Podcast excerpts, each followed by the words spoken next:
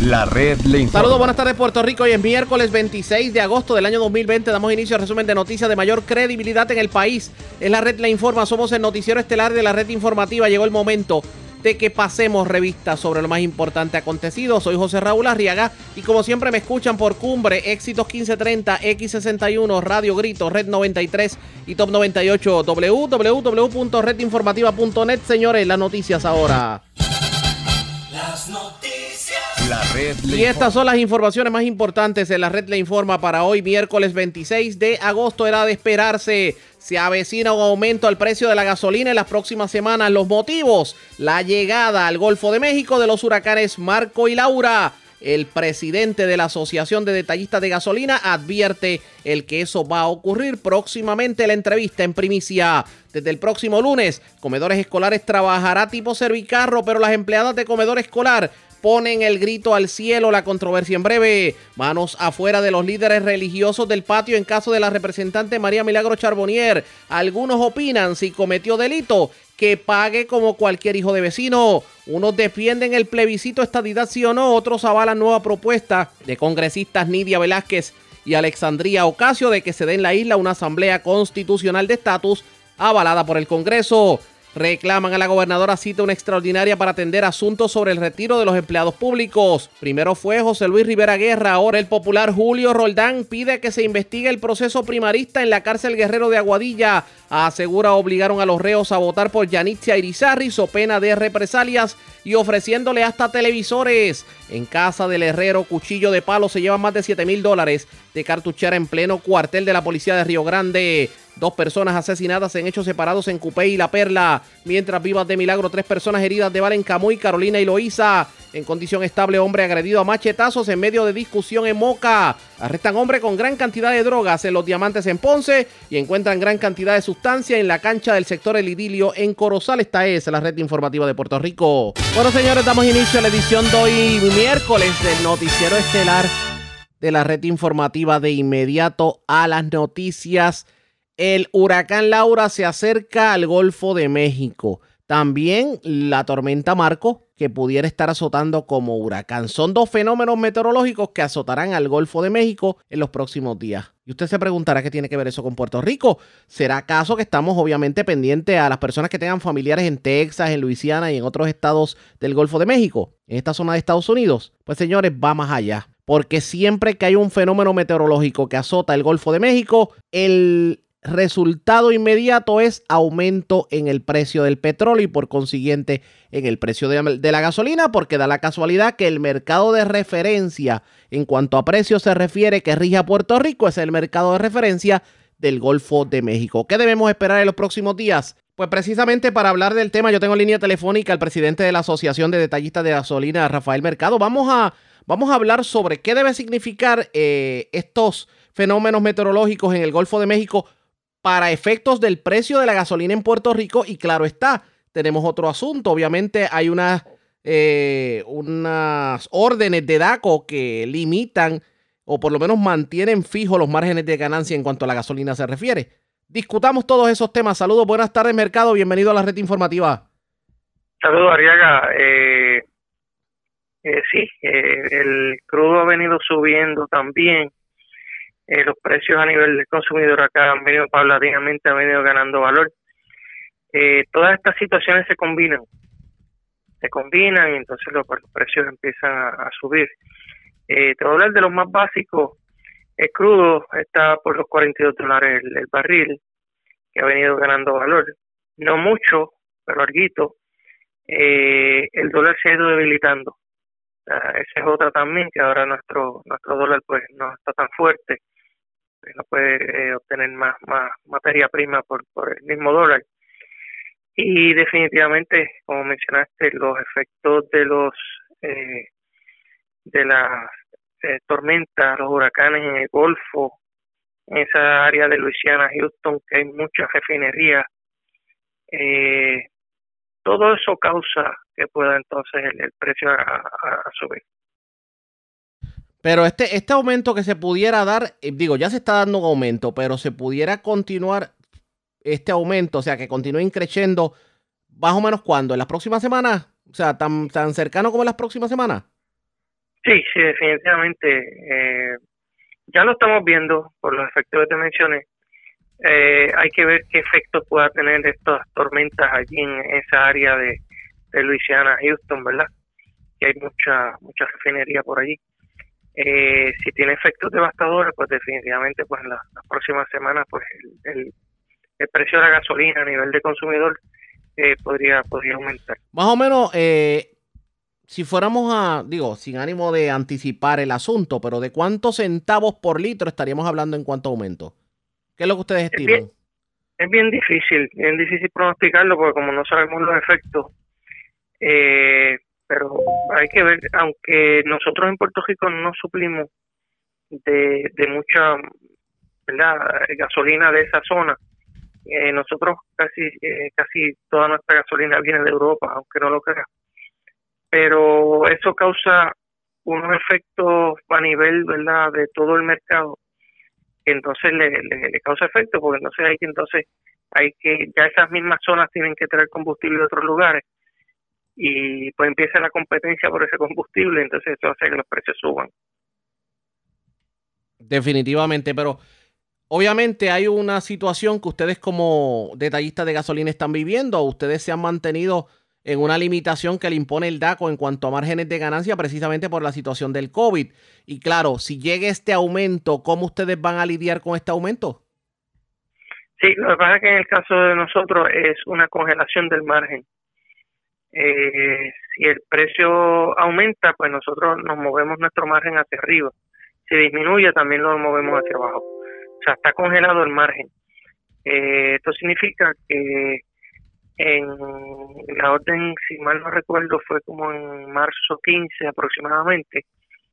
Eh, allí se congeló el margen de ganancia a los detallistas que estaban obteniendo en ese momento.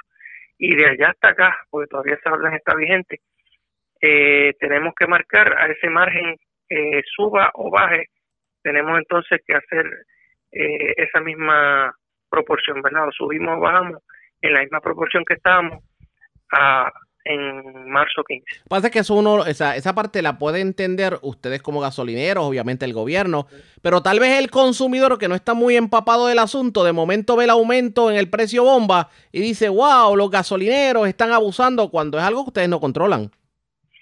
No, definitivamente, a veces es una percepción errónea, porque si a nosotros nos aumenta el, el precio de nuestra gasolina, pues nosotros nos movemos en esa misma proporción la proporción que teníamos en marzo 15.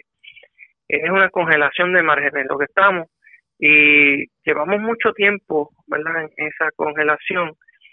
Eh, en ocasiones le hemos solicitado a la secretaria que nos levante la congelación, pero ella entiende que mientras esté la orden de, de emergencia, declaración de emergencia, pues no la va a quitar.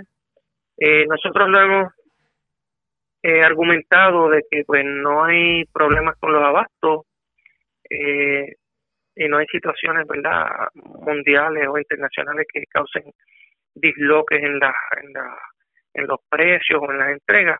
Pues los precios se han mantenido bien estables aparte de la pandemia eh, que los forzó hacia abajo pero se han mantenido bien estables y lo que han ido subiendo es bien poco a poco si te fijas nosotros eh, luego de la pandemia eh, nos hemos mantenido en los 40, 50, ya está alcanzando casi los 60, pero la norma son 70 centavos aproximadamente. O sea que todavía estamos a unos precios buenos. Eh, estamos ya casi llegando a los 60, como te dije. Pero dígame una cosa, ¿pudiéramos llegar a los 70 centavos el litro en la próxima semana? No creo, no creo. Sería mucho, sería mucho. Tendría que haber algo muy extraordinario no creo que lleguemos allá. O sea, en promedio, en promedio pudiéramos estar hablando de algunos 4 o 5 centavos el litro como mucho. Sí, como mucho. En un efecto de esto no te sube tanto. O sea, puede subir así como dice, 4 o 5 centavos, pero no más de allí. Y tendría que ser algo demasiado extraordinario. Tendría que ser unos daños, o sea, que muchas de las refinerías principales se vieran afectadas. Eso podría eh, es una posibilidad. Pero no lo visualizo. Incluso muchos eh, analistas del mercado de la gasolina, pues entienden que ni hasta fin de año y probablemente ni hasta enero del 2021 eh, volvamos a los 75 centavos que estábamos a principios de este año. O sea, probablemente no llegue allí todavía. Es que el Co- consumo ha bajado mucho. Preci-. Precisamente eso iba. ¿Cómo ustedes han subsistido tomando en consideración que hay menos personas en la calle por el COVID? Pues fíjate, el, el consumo en Puerto Rico se ha normalizado. Yo te diría que está como un 80-85%. Falta un poquito para llegar a la normalidad que estábamos. Eh, pero en el caso de las estaciones de gasolina, la gran mayoría pues están preparadas con, con otros servicios, eh, otros negocios accesorios, eh, comeras, estaciones de inspección, eh, otro tipo de servicios que entonces les ayuda a, a sostenerse. Y aparte de eso, porque muchas, sabemos que muchas estaciones de gasolina no viven solamente de, de lo que es la venta de combustible. Hay algunas que subsisten con la tienda de conveniencia. Eh, el hecho de los cambios en las órdenes ejecutivas recientes les ha favorecido. Eh, fíjate, las últimas dos órdenes que entonces nos permite abrir los domingos, aunque no podemos vender bebidas alcohólicas, pero por lo menos el grueso de la tienda de conveniencia, ¿verdad? excepto las bebidas alcohólicas, pues se puede ofrecer al público y eso pues definitivamente pues ha sido este positivo. ¿verdad? Dentro lo dentro que no podemos tener todos los productos, pues solamente está exceptuando las bebidas alcohólicas a partir de las 7 de la noche y los domingos. Eh, pero por lo menos eh, la tienda de conveniencia pues, ha sido una gran ayuda para, para este sector. Vamos a ver qué termina ocurriendo, obviamente, con los gasolineros. ¿Cuántas gasolineras han tenido que cerrar en lo que va de pandemia? La pandemia nosotros recibimos informes inmediatos de algunas 15 estaciones que cerraron, pero ya también este, hemos visto que aproximadamente 5 o 6 de ellas ya han vuelto a reabrir. Nos quedan tal vez algunas 10 o menos de 10 que no que no están.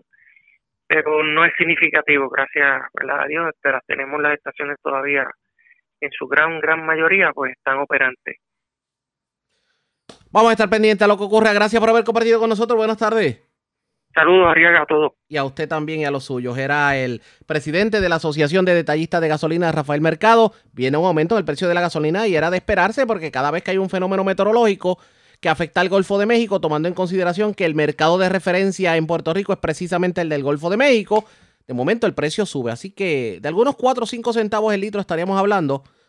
Eh, aseguran que no va a ser más alto, pero entienden que tampoco puede ser muy drástico precisamente porque están siendo controlados por el DACO en medio la pandemia. ¿Qué terminará ocurriendo? Pendientes a la red informativa. Presentamos las condiciones del tiempo para hoy. Vamos de inmediato al informe sobre las condiciones del tiempo. Una mañana soleada para muchos sectores de Puerto Rico, lo que se ha vivido en el día de hoy miércoles, pero ¿qué debemos experimentar en el transcurso de la tarde en cuanto a condiciones del tiempo? Pues una marejada pequeña del noreste está causando riesgo moderado de corrientes marinas para las playas, pero las condiciones se espera se mantengan estables en el transcurso de la tarde para muchos sectores de Puerto Rico. Algún aguacero disperso, pero nada fuera de lo común. Las temperaturas en los bajos 80 grados, en la noche se espera que las temperaturas alcancen los altos 60 grados para la montaña y los altos 70 grados para la costa.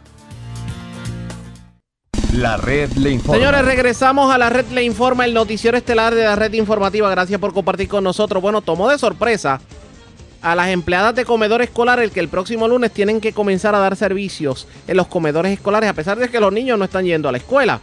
Y esto lo hizo público el secretario de Educación. Planea retomar el servicio de comida para los estudiantes, pero en la modalidad de servicarro. Y el cuestionamiento que hacen las empleadas de comedor escolar es que su función es hacer la comida, pero no estar entregando ni despachando a los padres, etcétera, etcétera. De hecho, teníamos eh, programado una entrevista con la presidenta de, las- de la unión que agrupa los comedores escolares, Nelly Ayala, pero ha tenido problemas con calendario y se nos ha hecho un poquito difícil. Obviamente lo, la tendremos para mañana, pero sepa usted que hay un, hay un cuestionamiento por parte de las empleadas de comedor escolar. Ellas dicen, eh, que ellas hacen la comida, pero a ellas no le toca repartir la comida, ni despachar comida, ni entregar comida a los padres. Y claro, obviamente lo que tiene que ver con el COVID, la protección con el COVID, tomando en consideración cómo están las estadísticas. Le vamos a dar seguimiento a esta información, ustedes pendientes a la red informativa. Hablando de comida, escuche esto, el Departamento de Salud no cuenta con personal suficiente para inspeccionar los restaurantes. Y esto viene a raíz de lo que vimos esta semana con lo ocurrido en Latinstar en la zona metropolitana.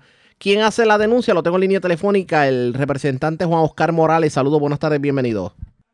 Buenas tardes, Ariel, buenas tardes a todos los que nos están escuchando. Gracias por compartir con nosotros. Bueno, uno, la gente se asombra al ver lo de Latinstar y de otros restaurantes, pero la primera pregunta que uno se hace es ¿cuántos empleados tiene el gobierno para fiscalizar los, eh, los restaurantes y verificar la, la forma en que se encuentran las cocinas?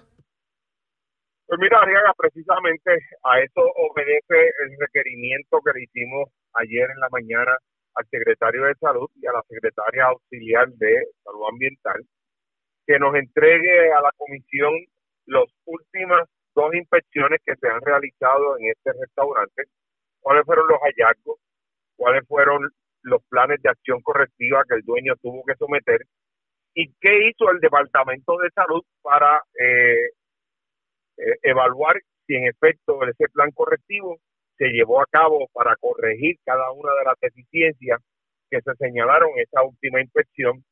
Y en adición le estamos pidiendo que nos certifique cuántos son los inspectores que tenemos a nivel de Puerto Rico designados para inspecciones de restaurantes, porque es importante, Arriaga, de que nosotros podamos llevarle al país la información de que en efecto el Departamento de Salud ha estado cumpliendo con sus deberes y responsabilidades, evaluando por lo menos una vez al año cada restaurante que esté operando aquí en Puerto Rico. Así que ese es el propósito de nuestra eh, solicitud al departamento y nosotros poder evaluar eh, qué cosas podemos mejorar. Ya el secretario de Salud en el día de hoy ha admitido públicamente de que los recursos humanos que tiene designados para eh, inspección de restaurantes no son suficientes, que está haciendo gestiones con la Junta de Control Fiscal para que le asignen fondos para poder reclutar personas. Oiga, pero, pero perdone que le interrumpa, pero es que en Puerto Rico eh, le hacemos honor al refrán que dice que no nos acordamos de San Pedro hasta que truena. O sea, hasta que no se dio la situación de Latin Star, nadie se acordó de los restaurantes y sabrá Dios desde cuándo esto está pasando y desde cuándo la, la eh, salud no tenía el personal y simplemente no hacía nada. Lamentable por demás. Así que ahora nos corresponde, ya que tenemos la situación eh, ante nuestra consideración, atenderla y eh, corregir todas estas cosas que han venido hablándose públicamente, porque mi preocupación ahora no es Latin Star, mi preocupación ahora es que los eh, tantos restaurantes que tenemos aquí en Puerto Rico estén cumpliendo con las normas y reglamentos de sanidad, donde podamos garantizarle calidad en el servicio que se ofrecen en cada uno de estos restaurantes y que no atente contra la salud de los que de los comensales que llegan hasta allí, hasta cada uno de estos restaurantes. No pinta bien definitivamente la situación con los restaurantes y todos se lo achacan a la Junta de Control Fiscal. Es así, Ariana, porque mira, no podemos olvidar de que el año pasado esta misma Junta de un plumazo le quitó 17 millones de dólares al Departamento de Salud. Yo fui uno y tú me entrevistaste en aquella ocasión y te dije que había sido un error el que desde un escritorio se estuviera eh, recortando 17 millones asignados para pagar nóminas de enfermeros y de doctores. Y la excusa de la Junta fue que no se habían dado, no se habían dado cuenta de que eso estaba destinado para pagar nóminas de doctores y de personal eh, de la salud. Y por eso es que yo digo que la Junta no puede tomar al Departamento de Salud como una agencia más. Es una agencia especializada es una agencia que requiere el presupuesto para poder atender cada una de las obligaciones que ellos tienen. Una agencia a la que a la que el gobierno federal asignó dinero para atender el COVID y el dinero está en las cuentas de banco y no se lo acaban de dar al Departamento de Salud. Eso lo denunciamos la semana pasada con una serie de compañeros porque eh, yo todavía no puedo entender de que estemos hablando de que faltan pruebas, de que no se han podido comprar pruebas, pero cuando usted va a la partida de prueba hay 130 millones de dólares allí tranquilitos, muertos de la risa, Arriaga, y todavía no se han desembolsado para que salud pueda utilizarlos. De la misma manera, hay, hay eh, ciento y pico de millones de dólares para hospitales públicos, todavía están allí en una cuenta muertos de la risa, eh, en peligro de que si no los utilizamos de aquí al 31 de diciembre puedan perderse eh, ese, dinero. Así que ya se perdieron 33 millones de dólares por negligencia del Ejecutivo y yo lo que estoy llamando la atención es que esto no vuelva a ocurrir nuevamente. Vamos a ver qué termina ocurriendo en este sentido. Gracias por haber compartido con nosotros. Buenas tardes. Un placer. Como, como, siempre, ya ustedes escucharon al representante Juan Oscar Morales. Eh, oye, hay quien inspeccione los restaurantes y pues si no hay inspección, cada cual puede estar por la libre, definitivamente. Dice el Departamento de Salud que pues le falta dinero y como no hay dinero, pues no puede tener el personal verificando los restaurantes. Así que señores, de milagro estamos comiendo de manera sana en los restaurantes, tomando en consideración que aunque esto no se debe generalizar, pero lo cierto es que pues, ocurre en diferentes lugares en donde algunos inescrupulosos pues hacen caso omiso a las recomendaciones de salubridad del Departamento de Salud. Bueno, vamos a otro tema, señores. Escuchen esto. Salieron 71 mil cheques del estímulo económico de 1.200 dólares. Deben estar en el correo. Ustedes pendientes del correo hoy, mañana, el viernes. Esto lo anunció el secretario de Hacienda, Francisco Párez. O sea que aquellos que estaban esperando el, eh, los 1.200 dólares por cheque, ya salieron esos cheques. Así que usted pendiente. Pero mil personas fueron descalificadas para recibir la ayuda porque algunos habían sido reclamados como dependientes en planillas, otros porque no eran residentes de Puerto Rico y otros porque el Seguro Social no coincidía con los archivos del IRS. Así que usted pendiente a su correo, que puede ser que ese chequecito de 1200 que tanto estaba esperando, de momento lo tenga en su buzón y pues le ayude en un momento difícil. La red le informa. A la pausa cuando regresemos. ¿Usted ha escuchado a los religiosos hablar a los líderes religiosos hablar del caso de María Milagro Charbonnier. Discutimos el tema luego de la pausa, regresamos. La red le informa. Señores, regresamos a la red le informa, el noticiero estelar de la red informativa. Gracias por compartir con nosotros. Muchos líderes religiosos se han mantenido manos afuera en la controversia que la semana pasada se dio en cuanto al arresto de María Milagro Charbonnier sobre todo aquellos que de alguna manera contribuyeron con ella para que se confeccionara el nuevo Código Civil. Hoy los llamamos a todos, pero ninguno quiso reaccionar. Algunos dijeron que no podían, otros que se iban a mantener manos afuera en la controversia, otros fueron más directos y dijeron que no querían opinar sobre el tema. Ellos defendieron mucho a María Milagro Charbonnier, sin embargo, en esta ocasión están, parece que utilizando aquel refrán que era costumbre del ex senador fenecido Sergio Peña Clos, saca un culo non pillare. Parece que no quieren hablar esta vez sobre el tema. El único que tuvo la oportunidad de hablar lo fue el pastor y líder de Morality Media, Milton Picón, que tuvo que decir sobre el tema. Vamos a escuchar. Eh, se afecta la percepción que la gente tiene del gobierno. Eh, la gente se sigue preguntando por qué solo los federales pueden arrestar aquí y lograr convicciones. Eh, ¿Por qué no es posible que el Departamento de Justicia aquí pueda procesar a gente de los partidos políticos? Eh, y la realidad es que la gente va perdiendo la confianza en sus instituciones y piensa que un Departamento de Justicia politizado, pues mire, está ahí para enseñar a los de otro color, del, otro partido, pero a los de ellos no los toca ni con una barra de, 50 pies. Eh, y tienen que venir los federales a hacer el, trabajo. Eh, José J. Villamil escribe esta columna titulada Con corrupción no hay desarrollo.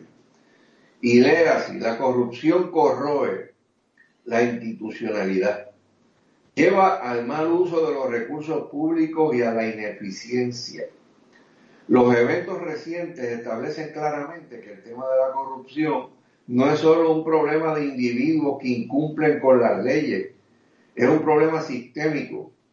La corrupción está insertada en la organización y el manejo del sistema del gobierno y su relación con el privado. Eso, sin embargo, no quiere decir que es solamente un problema del gobierno, pues en muchos casos el sector privado ha sido parte y se ha beneficiado del sistema. Lo que pasó con la ley 73 en el 2008 es algo que no podemos olvidar. La cantidad de cosas que se le agregaron contrarias a lo que el proyecto de ley tenía como objetivo. Estas adiciones debilitaron la ley y fueron el resultado de un esquema de corrupción que se hizo público posteriormente. No toda la corrupción es ilegal. El uso de político, de political influencers en los equipos, los que dicen, yo llamo al secretario X, al legislador X o al alcalde X y les consigo una cita, es algo generalizado que abre las puertas a la corrupción. Las empresas que llegan a Puerto Rico y buscan who can open doors for us. Eh, ¿Qué quiere decir? Ven acá, ¿quién nos abre las puertas para entrar? Todo eso es parte de un entramado que termina en corrupción. El uso de esos political influencers, como mínimo, lleva a una ineficiente asignación de recursos. Tampoco es ilegal el otorgamiento de contratos de servicio a miembros del partido mayoritario de turno, eh, que ocurre administración tras administración, y lo está haciendo irónicamente. De, de, ahí los contratos a firmas que se incorporan a los pocos días de las elecciones. Por lo anterior, es que seguir viendo la corrupción como actos individuales y no como consecuencia de la manera en cómo está organizado y funciona el sistema de manejo de lo público no conduce a su solución. Las manifestaciones de agosto del 2019 lo vieron así, con nombre y apellido, Ricardo Rosello.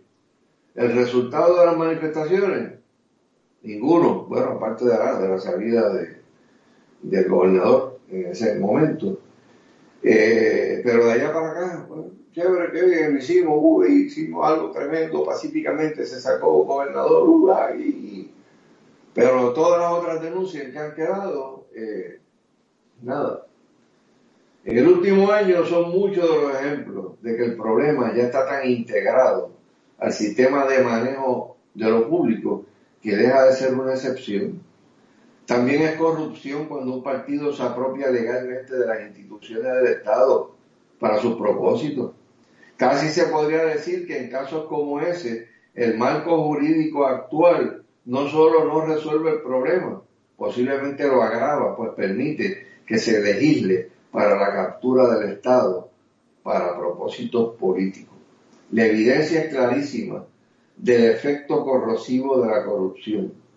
Por eso resulta necesario un examen profundo de los procesos que rigen la relación entre el sector privado y el gobierno, así como la manera en que los organismos del gobierno utilizan los fondos, incluyendo a la legislatura. No podemos depender del sistema político ni de la clase política para hacerlo por razones obvias. Con el sistema actual, esa clase política es una clase privilegiada y no le conviene el cambio, la transparencia en los procesos y una más estricta supervisión de cómo se maneja lo público.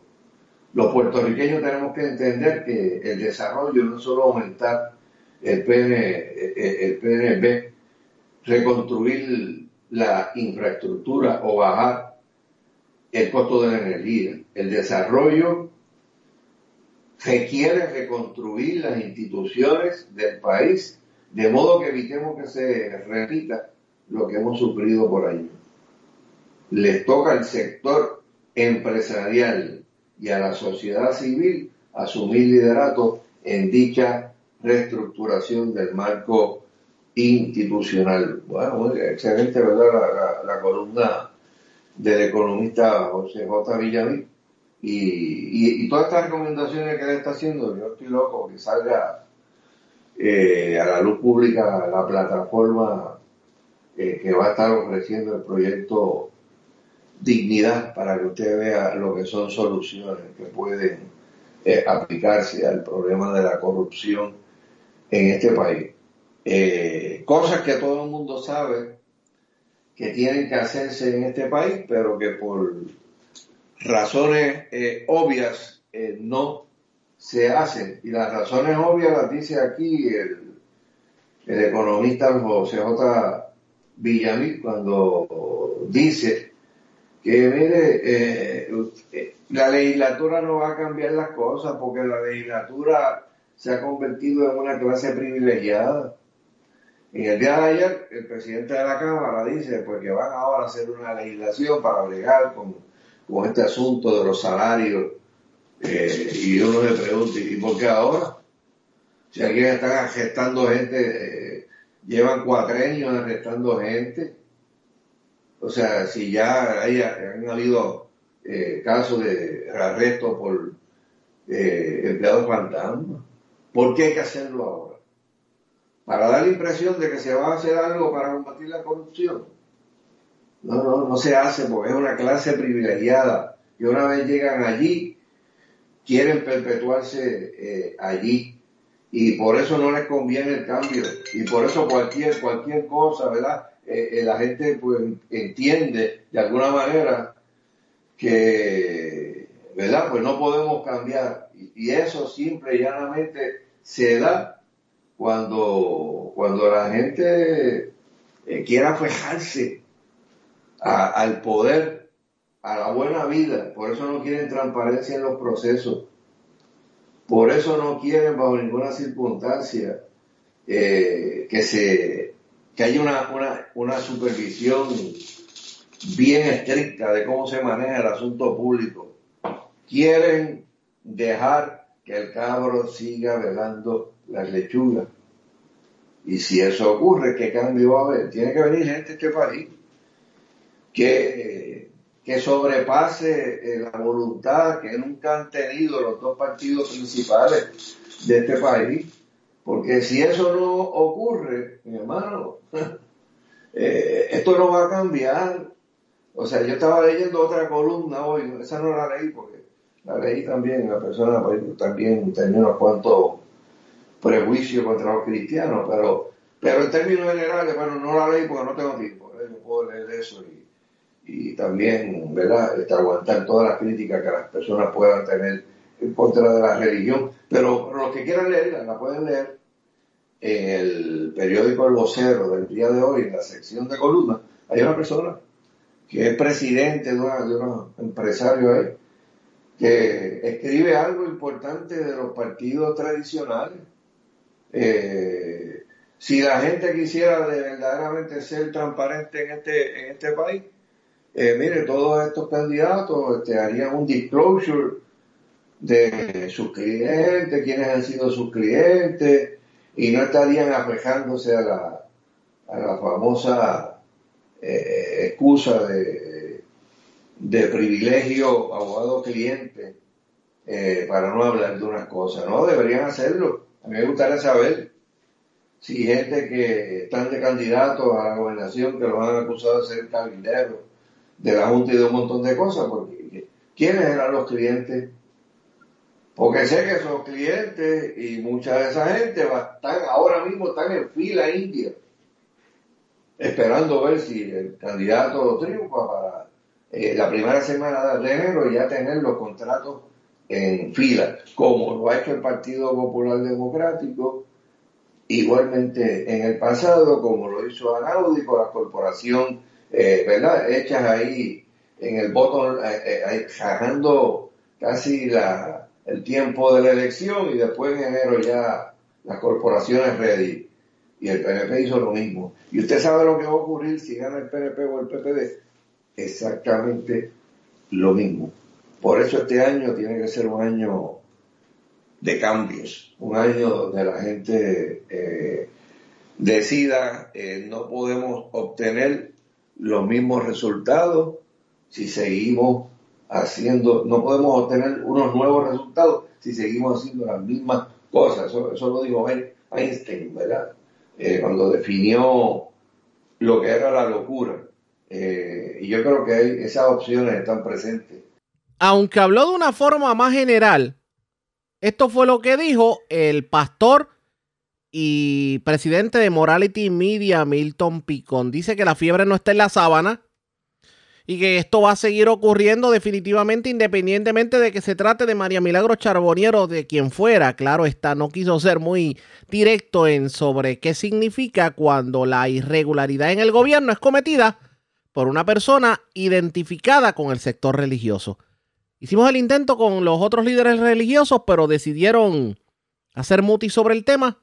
Quisimos compartir este análisis de Milton Picón para obviamente que ustedes tuvieran eh, la información de primera mano, lo que opina sobre todos estos arrestos que ha habido en los casos de corrupción. La red le A la pausa, cuando regresemos, las noticias del ámbito policíaco más importantes acontecidas, entre las que tenemos que destacar dos asesinatos, tres personas heridas de bala en hechos separados en eh, Cupey, La Perla, Camuy, Carolina y Loíza.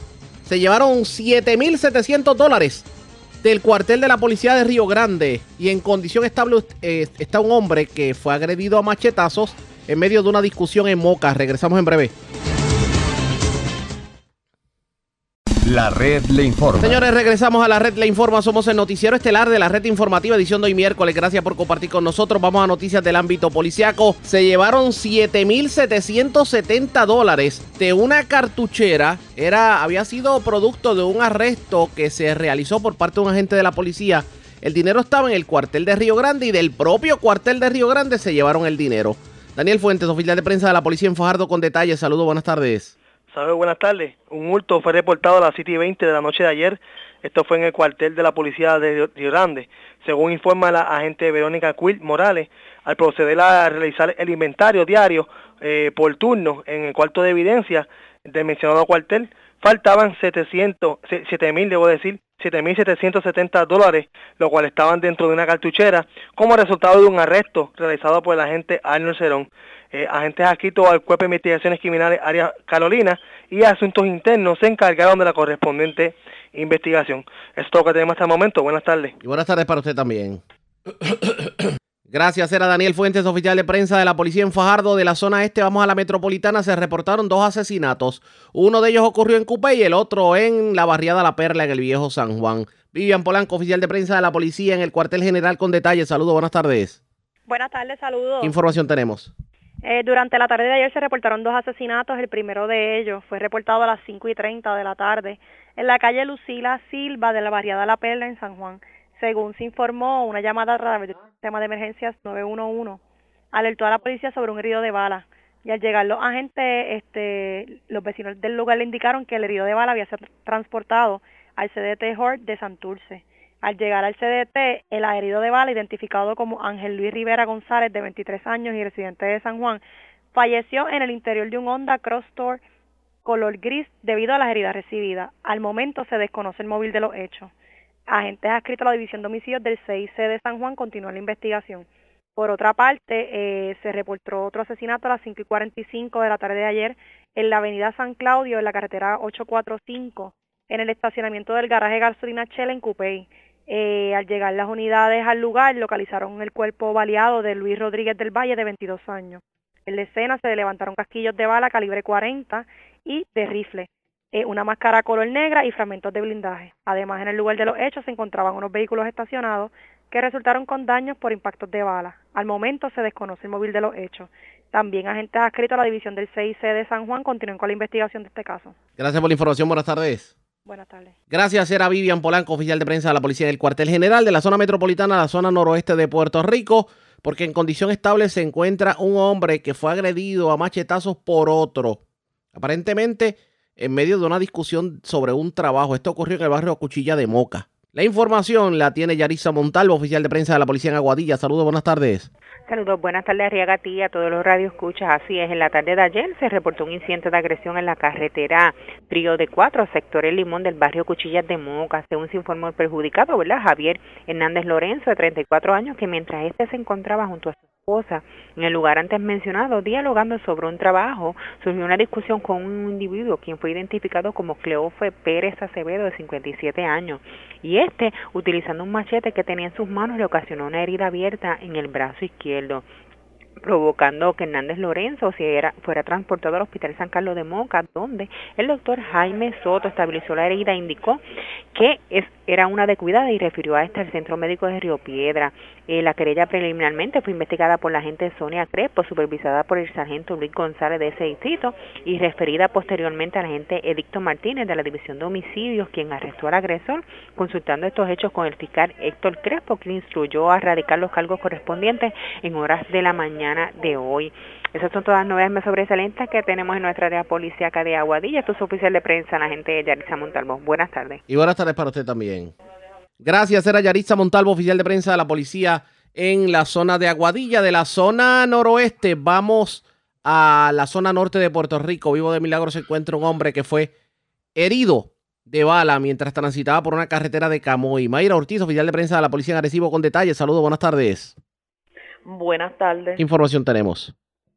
Se reportó ayer en horas de la noche en la carretera municipal sector Sábana, en el pueblo de Camuy, un herido de bala, según informa Joshua López Rosado, de 34 años, residente de ese municipio, que mientras conducía su vehículo Mitsubishi Mirage color gris por el lugar antes mencionado, escuchó varias detonaciones que le impactaron su vehículo y a su vez se percata que sufrió una herida de bala.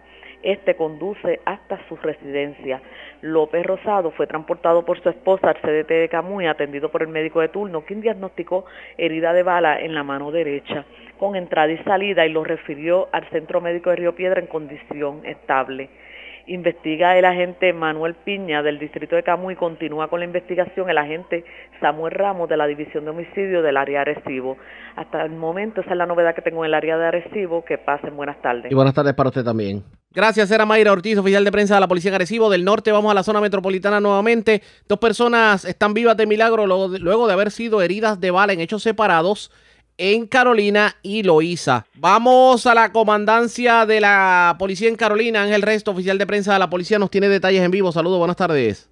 Saludos, saludos. En una de la tarde de ayer, específicamente esto a, las 5 y 30 de la tarde, en la carretera 3 eh, y en el kilómetro 10, eh, una dama identificada como Evangeli Millán Echevarría discurría a bordo de su vehículo BMW cuando súbitamente escucha detonaciones de arma de fuego y posteriormente se siente herida. Esta condujo su vehículo hasta el hospital Dr. Certain, esto en Carolina, y allí fue atendida por el doctor Ángel Ortiz, quien le diagnosticó que había sido herida de bala en el área de la espalda. Afortunadamente esta se encuentra estable y sí fue referida al centro médico para darle tratamiento eh, más eh, específico sobre el particular. De otro lado tenemos que en Loíza específicamente a las 10.44 de la noche, esto en la carretera 187 y, y cerca del sector de Richard, resultó herido de bala Luis M. Rodríguez Ramos, quien alegó a las autoridades que mientras caminaba por dicha vía se le aparea un vehículo y del interior de este alguien le hace detonaciones con arma de fuego, la cual lo alcanzaron en su mano izquierda. También, según el diagnóstico la doctora Guerrera del CDT de Loíza, este se encuentra en condición estable. Ambos incidentes están siendo investigados por agentes de la División de Agresiones del CIC de Carolina. Gracias por la información. Buenas tardes. Gracias, buenas tardes. Gracias. Era Ángel Resto, oficial de prensa de la policía en Carolina, de la zona metropolitana al sureste de Puerto Rico. Una persona murió arrollada frente al garaje Puma de Algarrobo en Guayama. Es Nexandra Negrón, oficial de prensa de la Policía del Sureste, quien nos trae detalles en vivo. Saludos, buenas tardes. Buenas tardes. ¿Qué información tenemos? Agentes de la División de Tránsito del área de Guayama investigaron un accidente con peatón de carácter fatal ocurrido a eso de las 7 y 52 de la mañana de hoy en la carretera 3, sector Algarrobo, frente al garaje Puma en Guayama. Según se informó, una llamada al sistema 911 alertó a las autoridades sobre un accidente en el lugar en donde falleció un peatón. Una unidad de emergencias médicas certificó la ausencia de signos vitales de la víctima en el lugar. Buenas tardes. Y buenas tardes para usted también. Era Alexandra Negrón, oficial de prensa de la policía en Guayama, de la zona sureste. Vamos al centro de la isla porque en condición estable se encuentran dos agentes de la policía que resultaron heridos en medio de un accidente en la carretera 124 del barrio Espino de Lares. Javier Andújar, oficial de prensa de la policía en Utuado con detalles. Saludos, buenas tardes. Tenemos que dos agentes resultaron heridos en un accidente de auto de carácter grave reportado en Lares. Según la información obtenida, anoche se recibió una llamada a través del sistema de emergencia 911 informando sobre un accidente de auto en la carretera 124 del barrio Espino de Lares. Personal de patrulla de carreteras de Utuado se hizo a cargo de la investigación del accidente, en donde dos agentes del orden público resultaron con heridas graves. El agente Luis A. Torres Ruperto, de 46 años, adscrito al distrito de Maricao, resultó con fractura en un brazo y el agente Ryan Anthony Matthews, de 40, adscrito a Seguridad y Protección de Mayagüez, resultó con una fractura craneal. Ambos fueron transportados originalmente al Hospital Pavía de Arecibo. Posteriormente, la agente Matthew fue referido al Centro Médico de Río Piedra. Eh, preliminarmente nos informaron ahorita que probablemente la gente eh, eh, eh, Torres Ruperto también va a ser transportado al Centro Médico de Río Piedra. Eh, se informó que los agentes son residentes en el municipio de Las Marías. Estos estaban francos de servicio, transitaban en un Jeep Willy por la mencionada vía. Al llegar al kilómetro 19 impactaron una Jeep Cherokee que transitaba en dirección contraria. Nos informaron que agraciadamente el conductor de la Jeep Cherokee no sufrió heridas de gravedad. El agente Benedicto Kendo, la División de Patrones de Carretera de y personal de servicios técnicos, en unión al fiscal Emilio González, continúan con la investigación del accidente y esperando en el divino creador que los compañeros tengan una pronta recuperación. Gracias por la- Básicamente eso es lo que tenemos en el área. Cómo no, gracias por la información. Buenas tardes. Buenas tardes. Gracias, era Javier Andújar, oficial de prensa de la policía en Utuado. Del centro vamos a la zona metropolitana, bueno, centro norte como tal. Encontraron gran cantidad de drogas en envases en la cancha del sector El Idilio de Corozal. Mayra ya, oficial de prensa de la policía en Bayamón con detalles. Saludos, buenas tardes. Sí, buenas tardes. Eh, se indica que agentes adscritos a la unidad preventiva de zona de Toalta ocuparon anoche una cantidad de sustancias controladas halladas en un terreno cercano a la cancha de la barriada El Idilio en Corozal, mientras atendían una querella de los ciudadanos sobre unos reductores de velocidad. Según la información preliminar, mientras los agentes de la preventiva de Toalta verificaban en el área la colocación de unos reductores de velocidad que la comunidad denunció no saber quién los había colocado, el agente Jimmy Santana localizó tirado en el área verde 40 envases transparentes cilíndricos eh, con polvo blanco en su interior que aparenta ser crack y un envase con picadura de aparente marihuana. Todo el material estaba colocado en una bolsa plástica y sería llevado a la división de drogas para la prueba de campo correspondiente. Gracias por la información, buenas tardes. Buenas tardes. Era Mayra Yala, oficial de prensa de la policía en la zona de Bayamón. En el sur de Puerto Rico se arrestó una persona en el sector Los Diamantes en Ponce. Brian Ramos Rivera, de 25 años, se le ocupó 174 bolsas de crack, 74 de heroína, 63 de cocaína, 40 de marihuana, 868 dólares en efectivo, un celular y una libreta de cuadres. Este caso, pues obviamente ha sido consultado con el fiscal de turno para la erradicación de cargos criminales. La red le informa. Vamos a una pausa, identificamos nuestra cadena de emisoras en todo Puerto Rico. Regresamos con más en esta edición de hoy miércoles del Noticiero Estelar de la Red Informativa.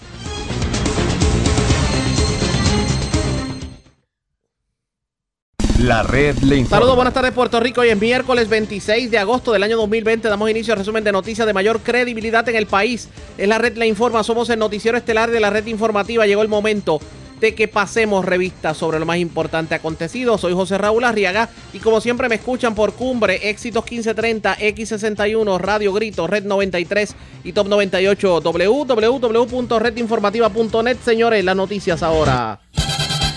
Las noticias. La red le Y estas son las informaciones más importantes en la red le informa para hoy, miércoles 26 de agosto. Era de esperarse. Se avecina un aumento al precio de la gasolina en las próximas semanas. Los motivos, la llegada al Golfo de México de los huracanes Marco y Laura. El presidente de la Asociación de Detallistas de Gasolina advierte el que eso va a ocurrir próximamente. La entrevista en primicia. Desde el próximo lunes, Comedores Escolares trabajará tipo servicarro, pero las empleadas de comedor escolar ponen el grito al cielo. La controversia en breve. Manos afuera de los líderes religiosos del patio en caso de la representante María Milagro Charbonnier. Algunos opinan si cometió delito que pague como cualquier hijo de vecino. Unos defienden el plebiscito estadidad sí o no, otros avalan nueva propuesta de congresistas Nidia Velázquez y Alexandria Ocasio de que se dé en la isla una asamblea constitucional de estatus avalada por el Congreso. Reclaman a la gobernadora cita una extraordinaria para atender asuntos sobre el retiro de los empleados públicos. Primero fue José Luis Rivera Guerra, ahora el popular Julio Roldán pide que se investigue el proceso primarista en la cárcel Guerrero de Aguadilla. Asegura obligaron a los reos a votar por Yanitzia Irizarry so pena de represalias y ofreciéndole hasta televisores. En casa del herrero, cuchillo de palo se lleva más de 7 mil dólares de cartuchera en pleno cuartel de la policía de Río Grande. Dos personas asesinadas en hechos separados en Cupé y La Perla. Mientras vivas de milagro, tres personas heridas de bala en Camuy, Carolina y Loíza. En condición estable, hombre agredido a machetazos en medio de discusión en Moca. Arrestan hombre con gran cantidad de drogas en los diamantes en Ponce y encuentran gran cantidad de sustancia en la cancha del sector El Idilio en Corozal. Esta es la red informativa de Puerto Rico. Bueno, señores, damos inicio a la segunda hora de programación en el Noticiero Estelar de la red informativa de inmediato a las noticias. Las congresistas demócratas boricuas Nidia Velázquez y Alexandria Ocasio Cortés, que de hecho ambas son electas por Nueva York, anunciaron que han presentado legislación que propone vincular al Congreso con una convocatoria en Puerto Rico, pero escucha que a una asamblea constitucional de estatus. Esta legislación reconoce el derecho de Puerto Rico a ordenar ese proceso antes de regularse en la isla. Un próximo referéndum sobre la opción de libre determinación. Lo que dicen ellos es que primero debe hacerse la Asamblea Constitucional de Estatus y después entonces presentarle al pueblo las opciones. Eso es lo que dijeron ambas. Y voy a citar del documento. Ese cuerpo en aparente referencia a la convención desarrollará una solución de largo plazo para el estatus de Puerto Rico, sea estadidad, independencia, libre asociación o cualquier opción que no sea el arreglo territorial vigente. Eso es lo que dijeron en ese documento. El proyecto de ley establece que la Asamblea o Convención de Estatus sería un cuerpo semipermanente que se disolverá cuando Estados Unidos ratifique una opción de libre determinación presentada al Congreso de Estados Unidos. De hecho, también las legisladoras advirtieron que aunque algunos demócratas vean con buenos ojos echar hacia adelante una propuesta de estadidad para la isla, el caso colonial de Puerto Rico no es como el de Washington, D.C., donde ser un Estado federal es la única opción y esa idea tiene un respaldo abrumador. ¿Qué habrán querido decir? Esto vamos a analizarlo porque hay quienes lo favorecen y hay quienes se oponen. Voy a comenzar con aquellos que tal vez vean esta alternativa de una buena forma. En línea telefónica tengo al profesor Julio Muriente. Muriente, buenas tardes, bienvenido. Buenas tardes, buenas tardes, Arriaga y los amigos y amigas Radio Escucha. Gracias por compartir con nosotros esta propuesta que presenta Nidia Velázquez y Alexandria Ocasio de que se lleve a cabo en Puerto Rico una asamblea constitucional de estatus avalada por el propio Congreso antes de cualquier eh, plebiscito o referéndum de estatus. ¿Qué opinión le merece? Me parece que es algo muy importante lo que ha sucedido porque estas dos puertorriqueñas han elevado al Congreso de Estados Unidos lo que constituye un reclamo de importantes sectores del pueblo de Puerto Rico. ¿Por qué es un reclamo importante? Porque sería una alternativa que le proveería al pueblo de Puerto Rico la posibilidad de soberanamente, libremente, reunirse, organizarse, generar una propuesta de descolonización de Puerto Rico y llevarla al Congreso de Estados Unidos. Sería importante porque no sería una iniciativa partidista, que quiere decir de un solo sector interesado, sino que sería una iniciativa de toda la sociedad puertorriqueña desde la diversidad de opiniones que pueda haber, que eh, decidiría unirse para producir una propuesta común, de forma tal que eh, no sabemos cuál va a ser finalmente eh, el destino ¿no? de esta propuesta hecha por estas congresistas puertorriqueñas, pero no hay duda de que el solo hecho de que se genere una discusión y que en el propio Congreso de Estados Unidos se reconozca que esa es una ruta descolonizadora, a diferencia de otras que son francamente fraudulentas, como es el caso de la consulta esta de la estabilidad no del 3 de noviembre, pues ello ya implica un salto de calidad. Eh, y no sabemos, repito, cuál va a ser el destino de la propuesta de ellas en el Congreso, pero eh, crea una discusión que es importante para que reconozcamos que la única ruta para transformar al país hacia una realidad de libertad y democracia verdadera es que todos y todas, más allá de creencias políticas, partidistas, religiosas o las que sea, tengamos la oportunidad de unir nuestros esfuerzos y nuestras voluntades. De manera que yo saludo y felicito esta iniciativa sobre la cual hemos venido hablando hace años y que ahora, ahora cobra una fuerza nueva. Precisamente eso iba, porque usted lleva años, tal vez más de dos décadas, hablando sobre la Asamblea Constitucional de Estatus y para las nuevas generaciones y para aquellos que no se acuerden, usted nos podría decir por qué la Asamblea Constitucional de Estatus es la alternativa idónea para resolver el centenario problema del estatus de Puerto Rico. Sí, primero que todo hay que reconocer que hay un problema no resuelto, el problema del colonialismo que data de por lo menos 1898. Esa es la primera premisa. Eh, ponernos de acuerdo en que hay un problema de ausencia de poderes de parte del pueblo de Puerto Rico para tomar decisiones económicas, sociales, comerciales y de toda naturaleza. Que estamos a expensas eh, del poder político de otro país. La muestra más elocuente de ello es la Junta de Control Fiscal impuesta al pueblo puertorriqueño.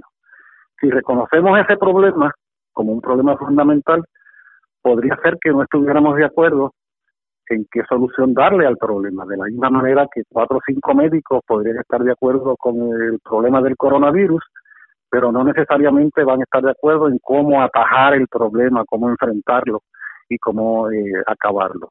Pero si por lo pronto reconocemos que hay un problema colonial no resuelto, ya eso comienza a ser ganancia. Entonces, a partir de eso, tenemos dos alternativas. O nos vamos cada cual por nuestro lado queriendo jugar el falso juego de que representamos al pueblo, a reclamar que el problema se resuelva solo como nosotros pensamos y creemos. Eso es una manera que es lo que ha sido históricamente en Puerto Rico, los partidos cada cual hablando para su lado, eh, creyendo que con eso representan el sentido general. Esa es una alternativa fracasada. Hay otra alternativa que es la que nunca hemos tratado, que es la que se propone que tratemos a través de la Asamblea Constitucional de Estatus, que significa que cada uno de nosotros y nosotras teniendo la coincidencia de que hay un problema colonial que resolver, pero teniendo la diferencia de cómo resolverlo, sin embargo, decidamos juntarnos entre todos para convertirnos en una voz, una voz única del pueblo de Puerto Rico que va a expresar las distintas opiniones. Entonces, para ir como pueblo, no como partido, no como secta, no como pequeño grupo, sino como país, ir a reclamarle a Estados Unidos primero que todo, que reconozca que hay un problema que resolver, de cuyo problema él es protagonista y de cuya solución también ha de ser protagonista. Fíjate que aquí no sería el PNP, el PPD, el PIPO, cualquiera yendo a tocar las puertas de Washington. Aquí, no, aquí sería el pueblo de Puerto Rico. Bueno, ellos nos han dicho por mucho tiempo, Estados Unidos, pónganse de acuerdo y luego vengan.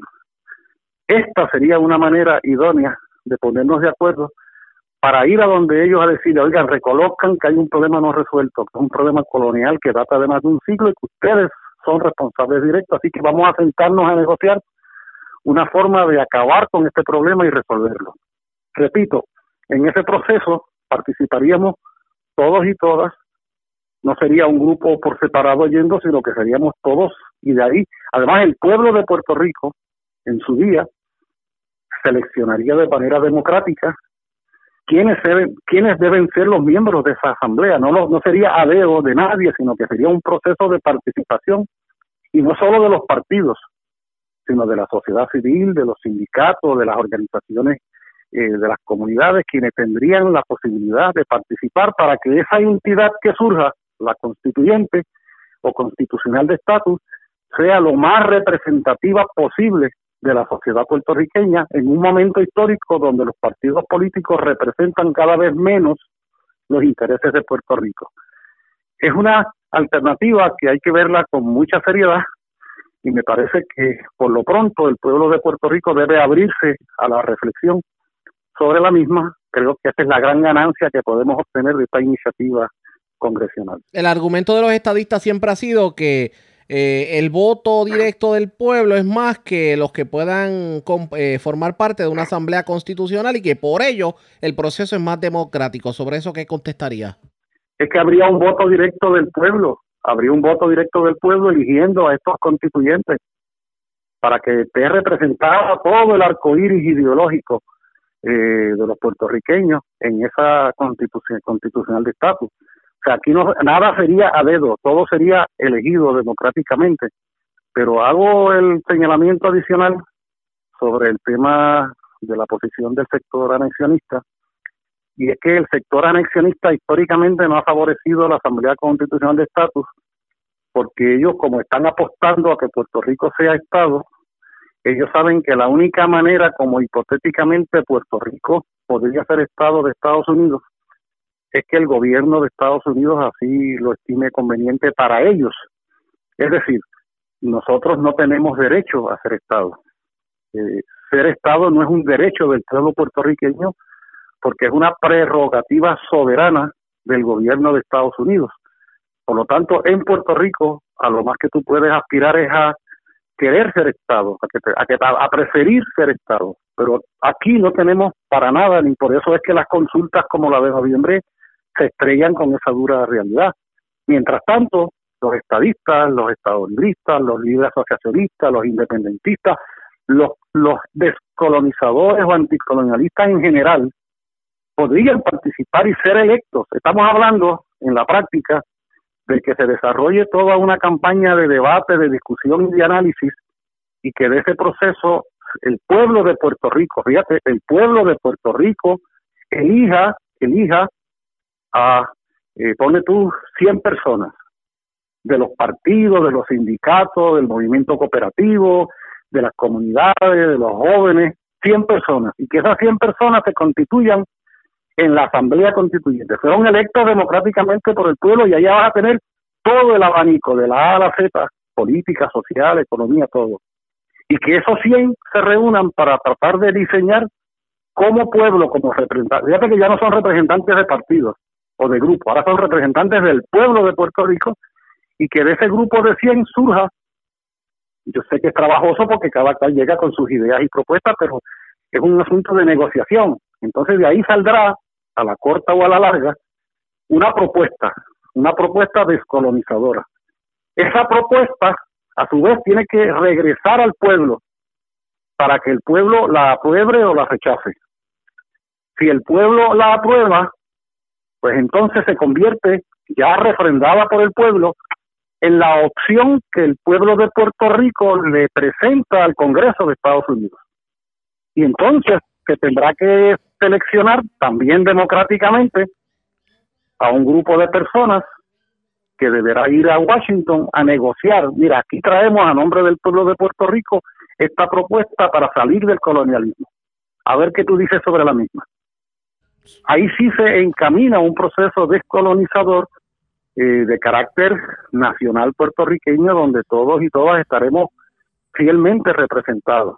Mientras se reduzca esto a los partidos políticos, pues a un partido político solo lo representan sus seguidores, pero la mayoría del pueblo nunca va a estar representada. Bueno. En este caso, en este caso, sí. el, gran partido será el partido del pueblo puertorriqueño. Y esa es la gran diferencia de calidad de esta propuesta, el carácter representativo, genuinamente representativo de toda la sociedad puertorriqueña. Vamos a ver qué ocurre. Gracias por haber compartido con nosotros. Buenas tardes.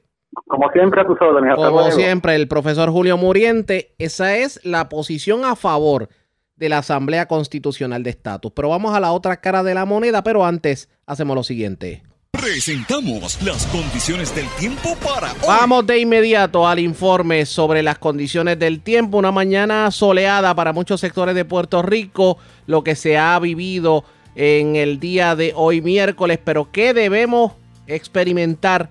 en el transcurso de la tarde en cuanto a condiciones del tiempo, pues una marejada pequeña del noreste está causando riesgo moderado de corrientes marinas para las playas, pero las condiciones se espera se mantengan estables en el transcurso de la tarde para muchos sectores de Puerto Rico. Algún aguacero disperso, pero nada fuera de lo común. Las temperaturas en los bajos 80 grados, en la noche se espera que las temperaturas alcancen los altos 60 grados para la montaña y los altos 70 grados para la costa. La red le informa. Regresamos a la red le informa, el noticiero estelar de la red informativa. Gracias por compartir con nosotros. Escucharon la opinión de Julio Muriente, que más va a favor de la Asamblea Constitucional de Estatus. Vamos a lo opuesto, vamos a los que de alguna manera entienden que esa no es la solución. Hoy el expresidente de la Cámara, José Aponte, llevó a cabo una conferencia de prensa precisamente reaccionando a esta propuesta. Y precisamente yo lo tengo en línea telefónica para hablar sobre el particular ya posterior a esa conferencia de prensa. Saludos, buenas tardes, bienvenido.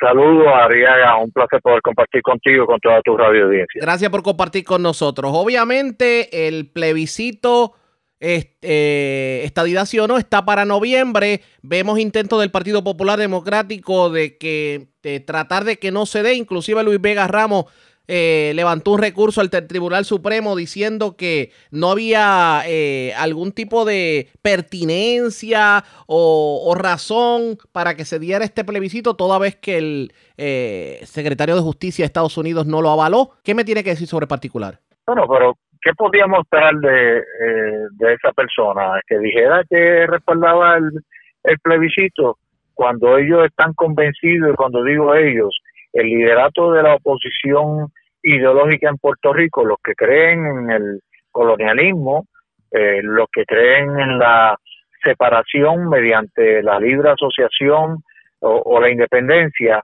eh, porque eh, ellos se esconden, lo primero que hacen es que se esconden detrás del término de soberanía.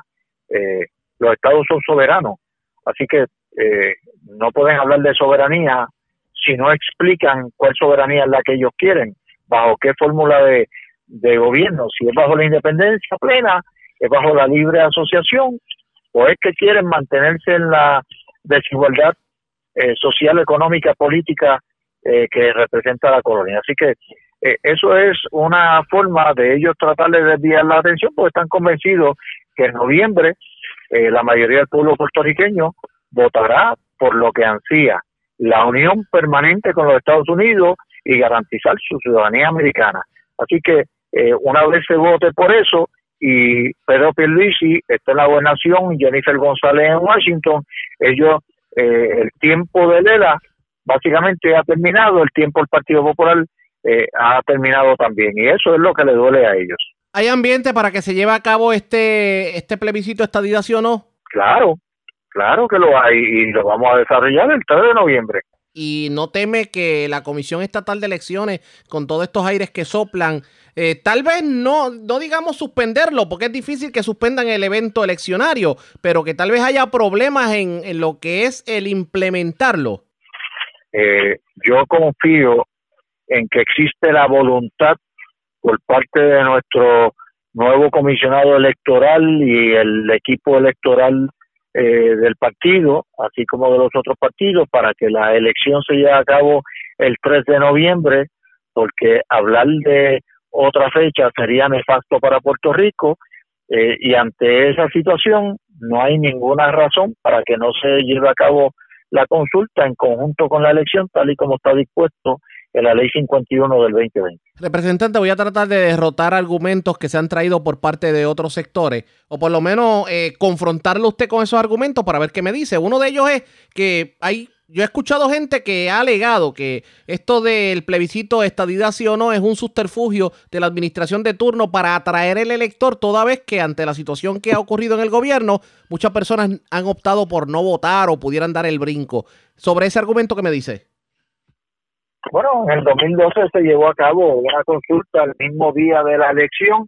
Eh, en aquel momento no había una situación eh, como la que han surgido durante el pasado año en Puerto Rico, así que eh, se llevó a cabo porque se entendía que era el mejor momento para que el pueblo de Puerto Rico eh, que quisiera participar pudiese, tuviese la oportunidad de participar. Así que eh, en ese sentido no estoy de acuerdo con ese planteamiento, es excusas de la posición ideológica. Por otro lado, el otro argumento es que el hecho de que el gobierno federal no lo avale, esto se va a convertir en un ejercicio de futilidad. ¿Qué me dice? Bueno, pues que participen, que voten y nosotros nos encargaremos con Pedro Pierluisi en Washington y Jennifer González, Pedro Pierluisi en la gobernación y Jennifer González en Washington, nos encargaremos de que el Congreso entienda el resultado positivo de ese de esa consulta, que no le tengan miedo, que no quieran evitar que el pueblo se exprese, que den la oportunidad a que el pueblo se exprese, porque lo que están tratando es de cruzar el puente antes de llegar al río. Y eso es lo que siempre han hecho, tratando de descarrilar la eh, el, movimiento de solución del Estado de Puerto Rico, porque ellos son los inmovilistas de Puerto Rico. La propuesta de eh, Nidia Velázquez y de Alexandría Ocasio en torno a una asamblea constitucional de estatus, ¿cuál es su reacción ante ello? Lo primero es que no tienen tiempo, eh, ambiente para que se apruebe en, en lo que resta del año en lo que resta del año. Tenemos que tener consciente de que ahora en octubre, final de septiembre, octubre, el Congreso se va en receso de elección general a nivel nacional.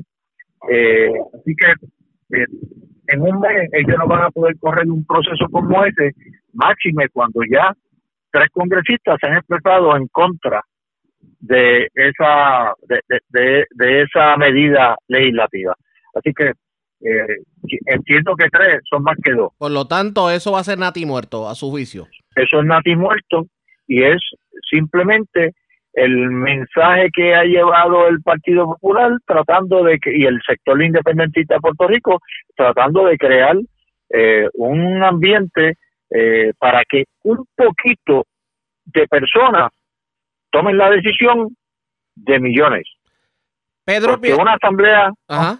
Sí, disculpe, me decía por una asamblea constitucional de estatus lo que hace es coger un grupito de personas eh, que hace varios años atrás se el, en el colegio de abogados una propuesta sobre el particular y lo que habían recomendado era que el grupo pudiese ser tan pequeño como los 40 distritos representativos que tiene Puerto Rico eh, o tan grande como 100 personas para darle más representación. Pero en el mayor número de personas, 100, so, contra por lo menos eh, 800, 900, un millón de electores, pues, ¿qué por ciento es? No es nada. Entonces vamos a dejar en manos de ese poquito tomar la decisión de todos.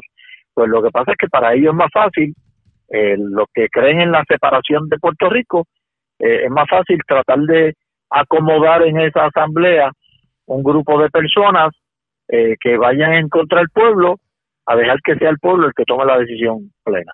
También sobre lo que tiene que ver con, con esto, dice Pierre Luisi que es una falta de respeto esa propuesta. ¿Usted coincide con el presidente del Partido Nuevo Progresista? Claro, eh, es falta de respeto al pueblo porque lo que pretenden es que un grupito tome la decisión de todos. Fíjate la reacción de José Serrano, congresista puertorriqueño en Nueva York por tantos años. Y José Serrano ha manifestado, y no lo estoy citando literalmente, pero básicamente ha dicho que eso es que un grupito de personas tomen decisión a oscuras, en cuarto oscuro, a espalda del pueblo. Eso es lo que ha dicho José Serrano. Aprovecho que lo tengo en línea telefónica y le pregunto ya sobre política a nivel local. ¿Vendrá, ¿Veremos esa unión entre los nuevos progresistas con miras a la elección? Claro, claro. La vamos a tener, siempre lo hemos tenido y la vamos a mantener. Siempre la hemos tenido. La campaña fue bastante fuerte. Sí, sí pero eso fue una campaña primarista y hemos tenido campañas primaristas anteriormente que han sido fuertes, que de hecho, posterior a una campaña primarista ha surgido un movimiento rating y sin embargo, eh, el partido y los candidatos han ganado de manera sólida antes de que, y con esto cierro, antes de que la gente comience a especular y a decir lo que no es, ¿usted se hizo ya la prueba de COVID? Pues fíjate, casualmente comencé la conferencia eh, expresando mi agradecimiento a Dios. Eh, en el día, en la mañana de hoy, me notificaron los resultados de la segunda prueba. Me hice una la semana pasada eh, y me la repetí en el día de ayer y ahí me notificaron. Ambas han salido negativas, gracias. Enhorabuena. Gracias por haber compartido con nosotros. Buenas tardes. Buenas tardes, saludos para todos. Era el representante y expresidente de la Cámara, José Aponte, a la pausa. Regresamos con más en esta edición de hoy, miércoles, del Noticiero Estelar de la Red Informativa.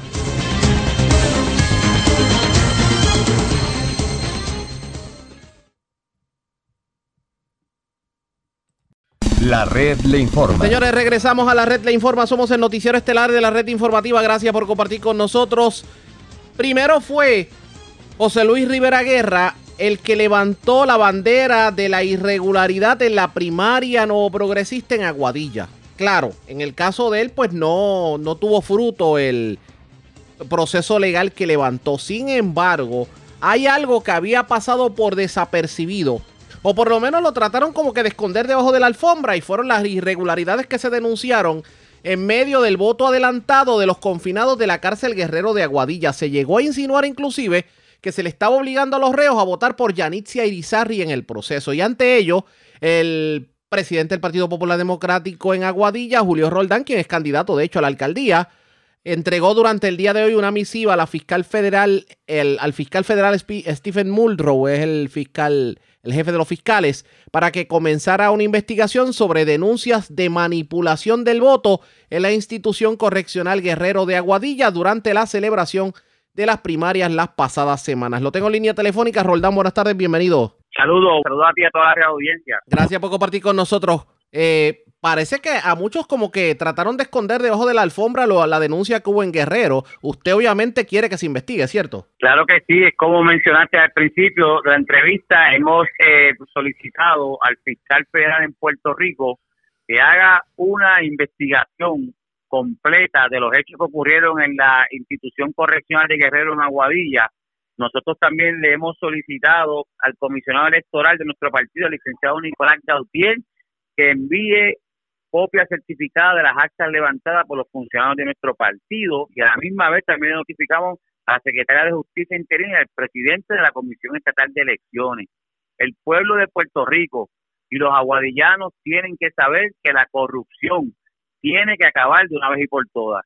No podemos continuar haciendo esto. Yo tengo en mi poder la eh, copia de las actas y he hablado con los funcionarios que participaron en esas eh, primarias el 8 de agosto y me informan que los confinados se le acercaban que no les permitían votar por el Partido Popular, que habían sido presionados para votar por Wanda Vázquez y por la licenciada Yanixia Irizar en Aguadilla a cambio de televisores y de visitas y privilegios a cada uno de ellos. Eso es una seria violación al Código eh, de, Ley en Puerto Rico y estamos hablando federal, ya que la institución correccional de Guerrero también recibe fondos federales. En este caso, eh, llegaron, se pudo evidenciar que en efecto trataron de llegar los televisores y las promesas a cambio del voto por Yanitzia. Bueno, yo no tengo evidencia de que se hayan entregado los televisores o se haya hecho algún privilegio con ellos. Yo sé que consta en las actas del nombre del confinado que hizo eh, las alegaciones y pronto en algún momento que sea necesario vamos a estar presentando declaraciones juradas de cada uno de ellos que están comprometidos con acabar con la corrupción que tiene nombre y apellido en Aguadilla también. Quiere decir que si la situación es como se pinta y se logra evidenciar, tal vez los votos que fueron la diferencia entre Yanice Irizarry y José Luis Rivera Guerra están precisamente ahí en la cárcel Guerrero. Pues mira, es un, gran punto y podría ser. Aquí los, los hermanos del Partido Nuevo Progresista están en una batalla en los tribunales ahora mismo y en realidad aquí debe ganar el que el pueblo escoja, no el que el dinero escoja el pueblo de Aguadilla está completamente cansado con los atropellos de esta señora Yanixia Erizarri. Le van a decir que no hoy o le van a decir que no el 3 de noviembre. Pero ella no va a continuar con esto, con los amigos del alma, con los contratos y con los charchullos que tiene ella aquí en Aguadilla. Precisamente sobre la figura de Yanixia Irizarri. Si usted fuera a calificar lo que ha hecho Yanixia Irizarri desde que asumió el poder en Aguadilla, ¿cuál sería la calificación que le daría? Una nota F completa. Ella ha tenido desde enero que está ahí, no ha hecho ningún tipo de obra. Lo que ha hecho es dando contrato a los amigos del alma, eh, gastando el dinero del pueblo en su candidatura política y en vez de ponerse a trabajar en todo este tiempo, lo que hizo fue visitando gente dándole algunos platos de comida y todo, recopilando la información de ellos para luego, días antes de la primaria, acosar a toda esa gente obligándolos a que votaran por ella. Ella tiene F menos. El pueblo no la quiere, nunca la quiso porque ella es una, alcaldesa impuesta. Ella no fue escogida por el pueblo. Y así que ella va a saber que el 3 de noviembre, Yanis, le vamos a dar diligencia. En este caso, eh, me parece que hay mucha denuncia en contra de Yanis Irizarry sobre eh, el tratar de manipular la elección o por lo menos tener acceso a las personas y tratar de, darlo todo a cambio de voto. Ya son dos asuntos. O sea, estamos hablando de la cárcel Guerrero y estamos hablando también de la situación de las comidas, que recordamos también el hecho que se dio eh, en cuanto a las comidas se refiere, que le pedían información con el ánimo de levantar un informe, pero ese informe muchos lo cuestionaron. Ante esta situación, le pregunto, ¿usted confía en que el 3 de noviembre se puede dar una elección efectiva libre de irregularidades? Pues mira, eso es lo que estamos, eso es lo que nosotros queremos asegurarle a todos los aguadillanos, el proceso electoral en Aguadilla se dé claro y se dé limpio. Es por eso que le estamos pidiendo no tan solo al, al juez, sino a todas las personas que tengan que ver con esto, que, que tomen carta en el asunto de forma inmediata, porque nosotros vamos a estar pendientes, nuestro equipo electoral va a estar pendiente para que tanto esta señora alcaldesa y su equipo pequeño de trabajo que están acostumbrados a hacer esto, no lo vuelvan a repetir. Y vuelvo y te repito, eh, a Julio Roldán no le va a temblar la mano el señalamiento, la fiscalización, y lo dije desde un principio, Julio Roldán es completamente diferente, incorruptible. Así que estamos listos para llevar esto hasta donde tengamos que llevarlo, las consecuencias que tenga que venir y dejarle saber a todos los aguadillanos que Yanicia y Rizari es una continuación del pasado alcalde Carlos Méndez Martínez. Y ahora estamos viendo todo, todo, todo lo malo que, que, que se dejó y la continuidad de ella. Estamos viendo en la repartición de contratos de personas que no están preparadas, que no tienen los estudios ni las capacidades, ganando 27 mil pesos en seis meses. Estamos hablando casi 5 mil dólares mensuales en contratos que se están dando aquí en Aguadilla. Obviamente, yo voy a poner al descubierto todos esos contratos con evidencia para que el pueblo de Aguadilla vea que aquí a los empleados municipales nunca se les dio un aumento, se les trajo, se les, se les, se les trató eh, de forma infrahumana, pero sin embargo para los amigos del alma hay dinero, para los amigos del Pero- alma hay contratos. Dígame algo, perdone que le interrumpa. Pero perdone que le interrumpa. eh, no es la primera vez que se hacen denuncias en contra de la administración nuevo progresista en Aguadilla, tanto bajo Carlos Méndez como bajo Yanit Sirizarri. Pero cada vez que hay un evento electoral, parecería que los aguadillanos terminan dándole el voto a aquellos que ellos mismos denuncian que, que no lo están haciendo bien. Por ejemplo, el caso de Carlos Méndez, que al principio veíamos una ciudad bollante y de momento la vimos en quiebra. ¿Qué le hace pensar que esta vez va a ser distinto? Pues mira, Ariaga, la fiscalización que Julio Roldán ha tomado obligó al alcalde Carlos Méndez a solamente resistir seis meses de mi fiscalización. Y la alcaldesa Yanice Rizarri va por el mismo camino porque el pueblo abrió los ojos. Aquí nosotros estamos fiscalizando con evidencia. Yo te aseguro a ti, lo puedes anotar hoy el dato, que Yanicia Irizarri no va a ser la alcaldesa de los aguadillanos. Lo puedes anotar hoy, porque el pueblo de Aguadilla está en contra de todo esto que está saliendo a la luz pública, porque antes eran simplemente chismes de pasillo. Hoy con Julio Roldán son evidencias presentadas, fiscalizaciones con evidencia y propuestas reales para que los aguadillanos vean que el cambio en Aguadilla viene. Roldán, para que, meses, Roldán, para que eso ocurra, tiene que haber unión en el Partido Popular Democrático. Luego de la primaria, ¿habrá la unión? ya nosotros estamos completamente unidos, ya nosotros estamos en comunicación con la señora Noemí Cardona, este el equipo de trabajo de ella está pasando para acá ya y tenemos La campaña fue caliente. unido. La campaña fue caliente. Toda campaña siempre va a ser caliente porque en realidad siempre tiene que haber un- una persona pues que sobresale, que gana y esto es una contienda. Lamentablemente eh, hay personas que se nos van de las manos comentarios que no tenemos nosotros la capacidad de trabajar con ellos, pero Julio Roldán llevó una campaña de altura, tanto la compañera Noemí Cardona llevó su campaña de altura y ahora estamos unidos para llevarle no tan solo al Partido Popular, porque esto no se trata del Partido Popular, esto se trata de los aguadillanos, de toda esa gente que se han identificado con la candidatura de Julio Roldán y que quieren un cambio. Y es por eso que vuelvo y lo repito, yo soy incorruptible y voy de frente y no me va a temblar la mano. Señalamiento, hacer señalamientos con las evidencias, no que me contaron, con evidencias. Y eso es lo que tiene temblando hoy día Yanice Rizardo. Vamos a ver qué termina ocurriendo en Aguadilla. Al momento, lo peor que ha pasado en Aguadilla eh, en estos últimos años en contra del pueblo. Obviamente no me va a decir que es el que fuera Carlos Méndez alcalde o Yanis Irizarry, pero lo peor eh, en cuanto a situaciones que han ocurrido en Aguadilla bajo la administración de ellos ha sido qué en específico. Pues mira, te voy a decir lo, peor que ha podido pasar en Aguadilla eh, mientras estuvo Carlos Méndez ha sido la pérdida de la economía y de las estructuras que generaban ingresos como las cascadas, eh, como el Canena Márquez, que era un sitio de los aguadillanos, y no hay empleo en los aguadillanos. Eso es lo más desastroso que ha habido aquí. Aquí se dedicaron al chihichijá a complacer a los amigos del alma, pero los aguadillanos, el 50% de la población de Aguadilla vive en extrema pobreza y el 20% de los aguadillanos es la tasa de desempleo. Ese es el daño. Si no vamos a atacar eh, personas, vamos a atacar hechos y los hechos están ahí en la historia. Hoy día Aguadilla es un municipio pobre y en quiebra. Vamos a ver qué termino corriendo. Roldán, gracias por compartir con nosotros. Buenas tardes. Gracias a ti.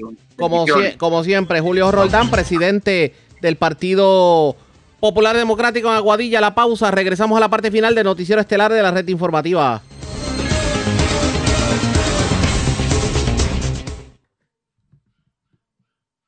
La red le informa. Bueno, señores, regresamos a la parte final del Noticiero Estelar de la Red Informativa de Puerto Rico.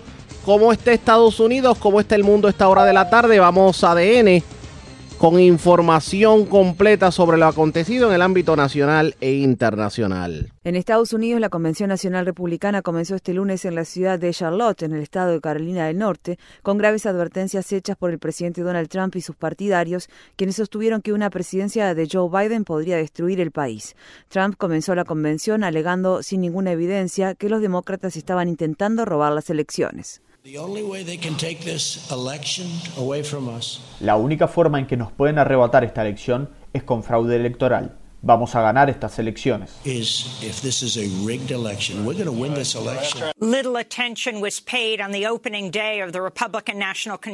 Durante la jornada de inauguración de la Convención Nacional Republicana, se prestó escasa atención a los más de 177 mil estadounidenses que han muerto durante la pandemia de COVID-19 o a las decenas de millones de trabajadores que han perdido sus empleos. Si bien Trump fue elogiado repetidamente por los oradores durante la convención, dentro del Partido Republicano aumentan los desacuerdos. El lunes, el ex senador Jeff Flake se unió a más de una veintena de ex congresistas republicanos para integrar una nueva agrupación, Republicanos por Biden. Wisconsin Governor Tony Evers called in the National Guard Monday. Tony Evers, gobernador del estado de Wisconsin, convocó el lunes a la Guardia Nacional al continuar por segunda noche consecutiva las protestas desatadas en la ciudad de Kenosha después de que la policía disparara el domingo contra Jacob Blake, un hombre negro de 29 años que se encontraba desarmado. Un agente le disparó siete veces en la espalda mientras Blake se subía a un automóvil. Sus tres hijos, de 3, 5 y 8 años de edad, presenciaron el tiroteo. Según trascendió, antes de los disparos efectuados por el agente, Blake estaba intentando separar a dos mujeres que peleaban. Sin embargo, la policía no ha explicado por qué fue tras él. Blake continuó hospitalizado el lunes en estado grave pero estable. Un grupo de manifestantes desafió durante la noche del lunes el toque de queda impuesto y la policía utilizó gases lacrimógenos contra la multitud. También se realizaron protestas en todo el país, incluida la ciudad de Nueva York. El gobernador Tony Evers y el vicegobernador Mandela Barnes convocaron a los legisladores estatales a una sesión especial para abordar la normativa sobre violencia policial presentada a principios de este año. Estas son las palabras del vicegobernador Mandela Barnes. Esto no fue un accidente, no fue un mal procedimiento policial. Esto parece ser una especie de venganza tomada contra un miembro de nuestra comunidad. Las acciones de la gente fueron un intento de quitarle la vida a una persona a plena luz del día. Y como muchos de ustedes, tengo el video grabado en mi mente, así como muchos otros videos anteriores iguales a este. Es un video que hubiera preferido no tener que ver. Pero la ironía no me pasó desapercibida. En realidad, Jacob Blake estaba intentando aplacar una situación en su comunidad, pero el policía que respondió no sintió la necesidad de hacer lo mismo. But the responding officer didn't feel the need to do the same. Food and Drug Administration Commissioner Stephen Hahn admitted Monday. El comisionado de la Administración de Alimentos y Medicamentos de Estados Unidos, Stephen Hahn, admitió el lunes que exageró los resultados positivos del uso de plasma sanguíneo de pacientes recuperados como tratamiento para la COVID-19. Hahn negó que la política hubiera incidido en la autorización de uso de emergencia de dicho tratamiento por parte de la Administración de Alimentos y Medicamentos, que fue promocionada el domingo por el presidente Trump. En materia de educación, un juez del estado de Florida impidió la aplicación de una orden estatal que obligaba a las instituciones educativas a ofrecer clases presenciales, alegando que no tomaba en cuenta las preocupaciones relacionadas con la seguridad sanitaria. Florida ha apelado el fallo. La Universidad Estatal de Ohio suspendió a 228 estudiantes del campus por infringir normativas sobre fiestas y reuniones. Mientras tanto, la Universidad de Carolina del Norte reportó una tasa de positividad de COVID-19 del 31 41% durante la semana pasada, en comparación con el 13% de la primera semana de clases. En noticias ambientales relacionadas con el coronavirus, la agencia de noticias Associated Press halló que miles de proyectos de petróleo y gas, así como instalaciones gubernamentales, han sido autorizados a detener el monitoreo de emisiones contaminantes y eludir otras normativas ambientales y sanitarias durante el brote de la enfermedad. In international news, scientists in Hong Kong say they've identified their first case of reinfection. En noticias internacionales, científicos de Hong Kong afirman que han identificado su primer caso de reinfección después de que un paciente recuperado de COVID-19 contrajera el virus nuevamente cuatro meses y medio después de su primer contagio. Mientras tanto, en el territorio autónomo de Xinjiang, en China, han surgido informes acerca de personas que fueron esposadas a edificios y recibieron órdenes de permanecer dentro de sus hogares durante semanas como parte de las medidas represivas tomadas para contener el coronavirus, pese al descenso que registraban en las cifras oficiales China ha sido acusada de genocidio demográfico en Xinjiang por su encarcelamiento masivo y represión de uigures y otras minorías musulmanas. Gaza has gone into lockdown after it reported its first COVID-19 cases outside a quarantined area. Gaza ha impuesto medidas de confinamiento tras reportar sus primeros casos de COVID-19 fuera de un área en cuarentena. Los cuatro casos corresponden a personas de la misma familia en un campo de refugiados. Médicos del este de Libia advierten que los hospitales sobrecargados y mal equipados no podrán manejar el creciente número de pacientes con coronavirus. En los últimos días, grupos de manifestantes han salido a las calles de la capital, Trípoli, y de la ciudad de Misrata para exigir que se ponga fin a la corrupción y se brinde atención médica adecuada a los afectados por la pandemia.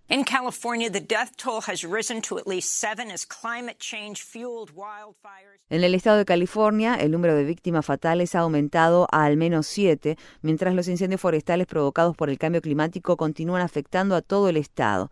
El gobernador Gavin Newsom sostuvo el lunes que el impacto de aproximadamente 300 rayos ocurrido durante la noche provocó 10 nuevos incendios, elevando el número de fuegos activos a 625. Más de 566 mil hectáreas han sido consumidas por las llamas en todo California. No obstante, las autoridades afirman que se han logrado algunos avances durante las últimas 24 horas y el grupo más grande de incendios alrededor de la ciudad de Napa, en el norte de California, está actualmente contenido en un 25%.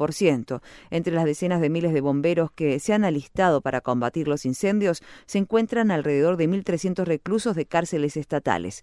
Visite democracynow.org barra es para ver nuestra entrevista en inglés con un bombero previamente encarcelado en California. Postmaster General Louis DeJoy was grilled by Democrats Monday as he testified before the House Oversight Committee. El director general de Correos de Estados Unidos, Louis DeJoy, fue interrogado por legisladores demócratas el lunes mientras testificaba ante el Comité de Supervisión de la Cámara de Representantes sobre los recientes cambios en el servicio postal de Estados Unidos. DeJoy tuvo dificultades para responder preguntas básicas, incluso acerca de la votación por correo durante las elecciones de 2016 y el costo del correo. DeJoy se negó también a justificar los recientes cambios en el servicio postal que han provocado una ralentización en los plazos de entrega y han suscitado temores de que Trump esté tratando deliberadamente de sabotear el servicio postal estadounidense en el periodo previo a las elecciones presidenciales. En noticias relacionadas sobre tecnología, Twitter marcó con una advertencia uno de los mensajes publicados por Trump en el que afirmaba que los buzones son un desastre para la seguridad de los votantes y que no están desinfectados contra la COVID. Twitter alegó que el mensaje contenía afirmaciones engañosas sobre la salud que podrían disuadir a la población de participar en la votación.